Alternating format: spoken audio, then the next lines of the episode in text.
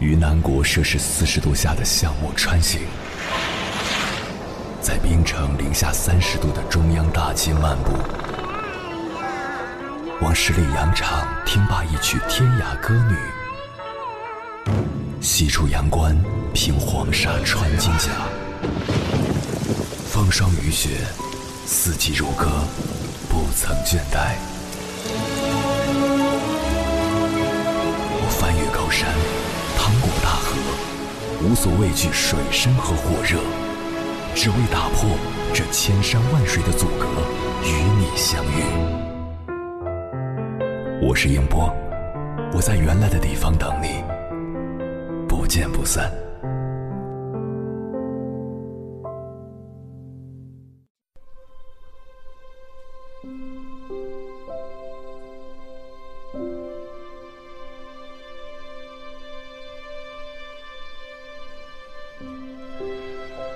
最近在看综艺节目《春日迟迟在出发时》，很佩服里面的一个姑娘，她叫莫菲，今年三十六岁，六年前离了婚。节目里有人好奇地问她为什么，她也不避讳，大大方方坦言道：“对方赌博，前夫是莫菲的初恋，两人谈了七年恋爱，结婚两年，也就是说，从莫非二十一岁，大学还没毕业开始。”他青春年华中最好的九年时光都是和这个人在一起的，但婚后偶然间，他发现前夫开始染上了毒瘾，前夫的妈妈甚至还在帮儿子还赌债，这是莫非第一次发现。从那之后，他就开始偷偷吃避孕药，即便他很喜欢孩子，即便那时候他已经逼近三十岁最佳生育期限，但他还是坚定地认为。如果丈夫改不掉，那就是对小孩的不负责任。果然，前夫死性不改，第二次又被他发现。前夫甚至要求她帮自己还债，威胁她说：“不然的话，只能离婚。”莫非倒痛快，那好，我们离婚。这婚他干干脆脆就离了。很容易想象莫非在离婚那段时间的处境。年少的初恋，九年的爱人，再怎么失望，多多少少肯定对当初的那份悸动、相伴的这份深情还有眷恋。离婚之时，他已经三十岁，一定也承受着来自周遭和自身心理上的各种压力。但他极为果断，不能让孩子出生在赌博的家庭里，不能帮对方还债纵容对方，改不掉那就离。节目嘉宾大张伟评价墨菲的五个字，我很认同：明智的冷漠。我之所以佩服这位姑娘，就是因为她有辨别对错的清醒，有事实抽身的坚定。只是墨菲的洒脱，假如放在其他人的婚姻里，可能就是另一番局面。我时不时会收到一些女性听友的求助。不少人抱怨婚姻内大大小小的各种问题，表达着自己的困顿痛苦，一遍遍强调真的过不下去了，必须离婚。但往往话锋一转，又开始犹豫：离婚以后孩子怎么办？以后的生活怎么办？说实话，我也不知道该怎么办。当一个女人对婚姻失望透顶，打算结束糟糕的境遇时，身边总是会冒出一个声音。离了婚，日子怎么过？这日子有两层意思：一层是物质范畴的，房贷、车贷、生活费、孩子的抚养费，无人在一起承担，经济压力势必增大；另一层是精神方面的，人生路漫漫，一个女人独行总是太难太难，倒不如有个男人在身边。我虽然很反感这种论调，但也不得不承认，这很真实。时间、情感、金钱都是实实在在的问题。作家连岳写过一段话，我很赞同：结束一次婚姻要花半条命，但总比浪费整条命好。趁年轻留着半条命，很快就可以恢复一条命，然后因为人生丰富，就能体验很多条命。之前看过另一个女孩的故事，同样很让我感慨。她叫林宝，二十四岁，出生在云南乡村。她也是被奥斯卡获奖导演科文斯选中的女主角。家里穷又重男轻女，书不让她好好念，得干农活，念到初一还被迫辍学。有好吃的，先紧着家里的男娃吃剩了，才轮到她。十几岁时，爹妈为了六千块的彩礼把她嫁了，结果丈夫家暴，她几次报警，逃了三次，又三次被送回去。最后一次，她被打的半个月都下不了床，于是她狠下心来，拿了打工攒的五百块钱，坐上了开往杭州的火车。火车上，她被人偷了钱包，偷了鞋，身无分文，赤脚远行。但这个只有小学文化的姑娘，铁了心要为自己活一次。她说：“我生来有思想有情感，不愿做提线木偶。我生来自尊独立，绝不肯任人欺辱。”在杭州，她报考了驾校，成了一名卡车司机。可因为她是个姑娘，一开始没有哪个物流公司肯要她，走到哪儿都是一帮大老爷们儿，格格不入。可他偏要证明自己，瘦小的女孩自己洗车，嚼一口辣椒提神，便连续八小时开夜车运快递，在服务区的公厕洗漱、洗衣服，趴在方向盘上睡觉，很苦，但她不觉得累。二零一九年，她与另一位卡车司机相识相恋之后结婚，但婚后丈夫不希望她出去跑车。也不能忍受她回老家陪伴与前夫所生的儿子。林宝争取过，努力过，但丈夫仍不肯妥协。三个月后，她再次毅然离了婚。二十四岁，离过两次婚，带着孩子。有人问她担心不担心，林宝说：“我会靠自己的努力买车买房，我不会靠任何人，何必担心？”再一次。他独自开着卡车，毫无惧色地驶向远方。林宝的勇气何尝不是一种清醒的力量？倘若他在过往的每一段生活里都有一个支点，把糟糕的原生家庭当支点自暴自弃，把错误的第一段婚姻当支点痛苦难耐，把不适合的第二段婚姻当支点失望透顶，那么经历百折之后。如何还有重获新生的可能呢？豁达如他，把自己活成了四条腿的椅子，即便缺了一角，也能暂时稳住，留下修复的空间。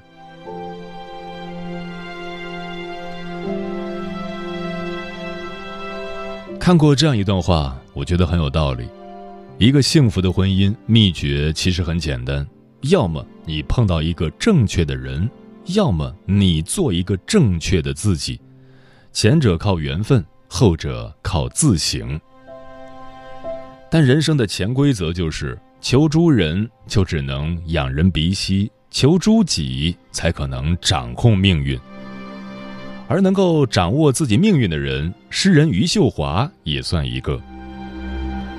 一九七六年，余秀华出生时因为道产缺氧。从此脑瘫，行动不便，口齿不清，即使拄着拐杖，手也不听使唤。十九岁那年，父亲为他找了个上门女婿，一个四川工人，大他十二岁。婚后第二年，他便生下一个儿子。在外人看来，这已是余秀华最大的幸运。残疾还能嫁给一个健全的丈夫，已经够可以的了。但这婚姻并不幸福。余秀华有颗感性的诗人心，田间地头野草野花也能品得出深情，但丈夫只觉得她可笑。下雨天，余秀华在外面行动不便，丈夫也不会来接她。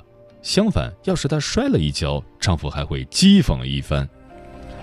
甚至有一回，为了追讨工钱，丈夫让她去拦老板的车，因为她是残疾人，老板不敢撞。余秀华离婚的念头起了无数次，始终无法实现。即便后来她的诗火了，她出名了，离婚反而变成了一件会被外界指点议论的难事。但余秀华摇摇晃晃行走人间多年，为自己磨练出了一颗强大的心脏。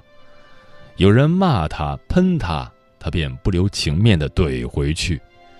别人说她这婚不能离，她直接给在北京打工的丈夫拨去电话：“你这个月回来，给你十五万；下个月回来，十万，随你便。”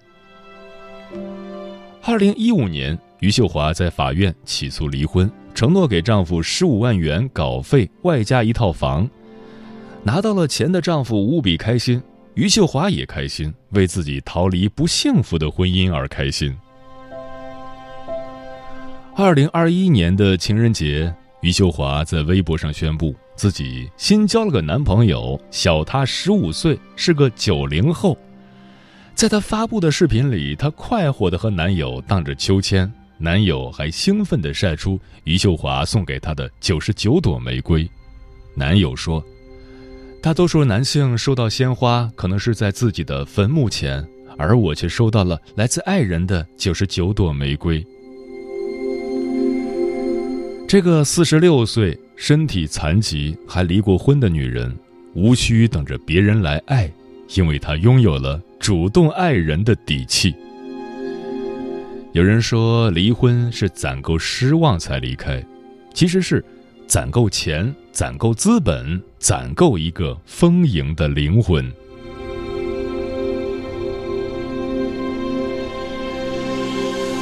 说了这么多，我不是非要劝谁离婚，而是想为太多在婚姻中挣扎的女人寻一个解药。不管你活在哪个阶段，千万别给人生只留一个支点。你得保持经济的独立，能手心向下挣钱的时候，千万别手心向上依赖他人。林宝和余秀华的故事已经充分说明了这一点。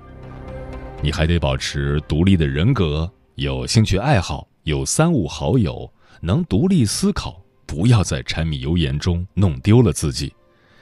唯有这样，你才能不依赖于任何一段关系，随时都有走人的能力。即便你失去婚姻，也不会失去生活。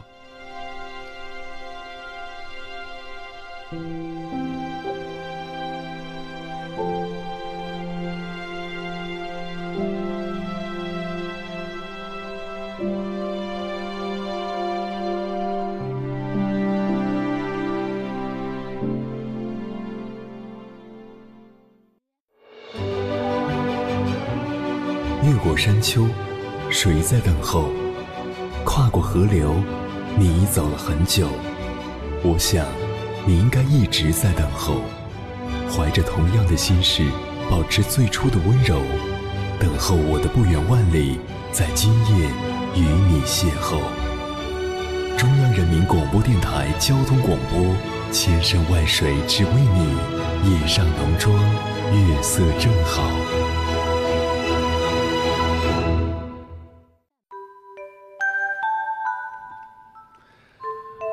回来，这里是正在直播的中国交通广播，千山万水只为你，我是迎波，我要以黑夜为翅膀，带你在电波中自在飞翔。英国女作家格林认为，女人应当有这三个方面的素质：一是如标枪一样直，二是如蛇一样柔软，三是如虎一样高傲。纵然生活有太多的鸡零狗碎，也要保持自己独特的姿态。不要总是手心向上，被动接受，你想要的一切都要靠你自己手心向下去争取。接下来，千山万水只为你，跟朋友们分享的文章选自有书，名字叫《手心向下的女人永远有着无穷的魅力》，作者苦荷。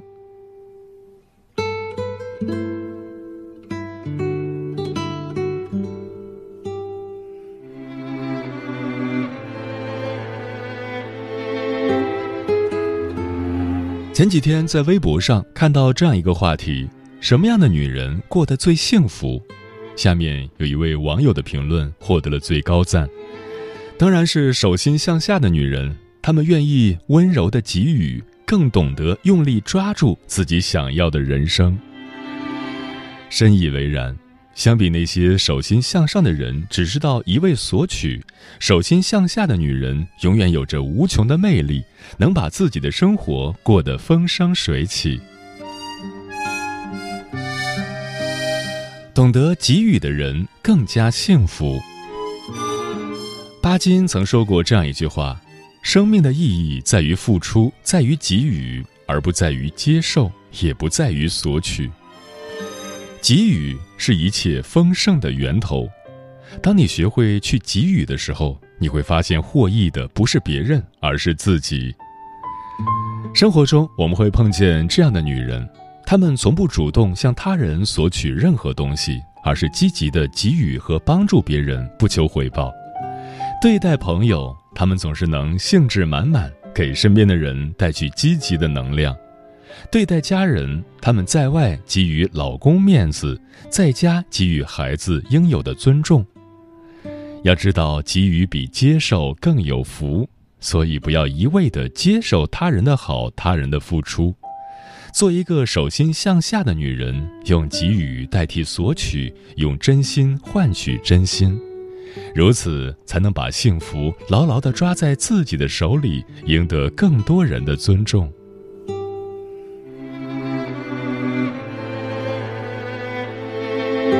珍惜已有的，争取想要的。前阵子靠表情包再度翻红的演员刘敏涛，在一次演讲中讲她中年叛逆的故事。刘敏涛从小就是一个听话的乖乖女，一直遵从父母安排的人生轨迹。考上了中戏后，别的同学都是在忙着拍戏，她却始终老老实实上课学习。她说：“你给我机会，我就会认认真真去做。”没有的话，我就继续过自己的生活，学好自己的东西。他一直是这样被动、默默接受着老天给他的所有，从来没有说过不。就算是在事业的巅峰期，他也是毅然决然选择了社会对标准女性的预期，回归家庭，相夫教女。有一次，她和老公一起去日本游玩，她非常想吃一根抹茶味的冰激凌，但是她没有吃到。他说：“因为我身无分文。”这样的生活状态持续了三十几年，直到有一天，他下决心要离开这种生活，重新选择另一种人生。他和前夫离婚，重回荧幕，从小角色开始，一步一步，终于再度翻红。后来，他专程跑到日本清水寺，吃到了那根心心念念的冰激凌。他说。那是自由的味道。他不再接受命运安排的一切，而是学会了主动去争取自己想要的生活。他说：“中年叛逆的本质，其实是我对自己人生的一种掌控感，无需再为别人的眼色而束缚自己的欲望。”从一个手心向上的女人蜕变成一个手心向下的女人，刘敏涛的每一步。都走得足够惊险，当然结果也足够令人满意。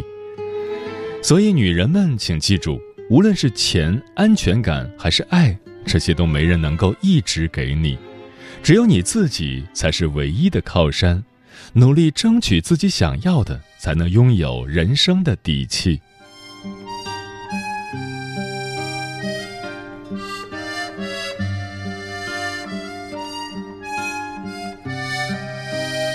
给手心留空隙，才不会受伤。有句话说得好：“世事如同手中的沙，你攥得越紧，流失的越快。”当你手心向下，意味着你不再去讨要，更不会再执着于某种东西。在感情中亦是如此，留一丝空隙，才能更加坦然放松的面对。电影《我想和你好好的》。讲述了蒋亮亮和喵喵的虐恋故事，令人唏嘘不已。两人热恋后，喵喵非常温柔体贴，很尊重蒋亮亮。在听说蒋亮亮有非常多的前女友后，喵喵的心态开始发生变化，占有欲和疑心病越来越重。为了能够随时随地监测到亮亮的行动，他在家里安装了摄像头，在手机里下载了定位软件。他时常担心亮亮会不爱他了，有一次甚至半夜醒来，一巴掌拍醒亮亮，问他爱不爱自己。为了能够一直在他身边看着他，他放弃了自己梦寐以求的外景拍摄。在许多个惴惴不安的日子里，这些做法都无法填满苗苗的安全感。过分的偏执和依赖压迫的亮亮喘不过气来，一心想要逃离。喵喵无法接受，开始威胁亮亮，不仅演示跳楼、马路上撞车等戏码，还把通讯录里别人的电话换成自己的。可是没有空隙的爱宛如牢笼，这段关系最终还是走向了大结局。感情最忌讳的就是把对方当成全部，用力的抓着只会适得其反。手心向下不仅仅是抓。更是放，是放下不切实际的执念，更是放松对待生活的得失。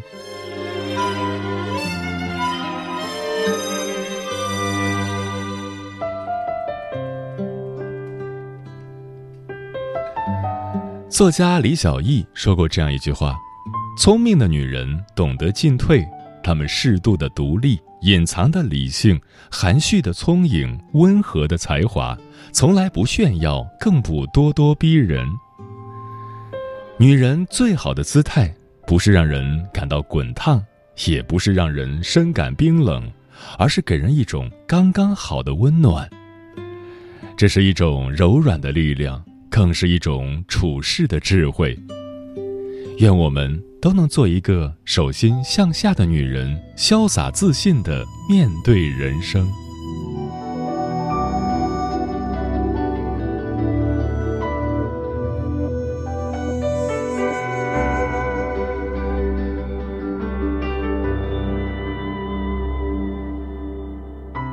多想贴着你颤抖的心，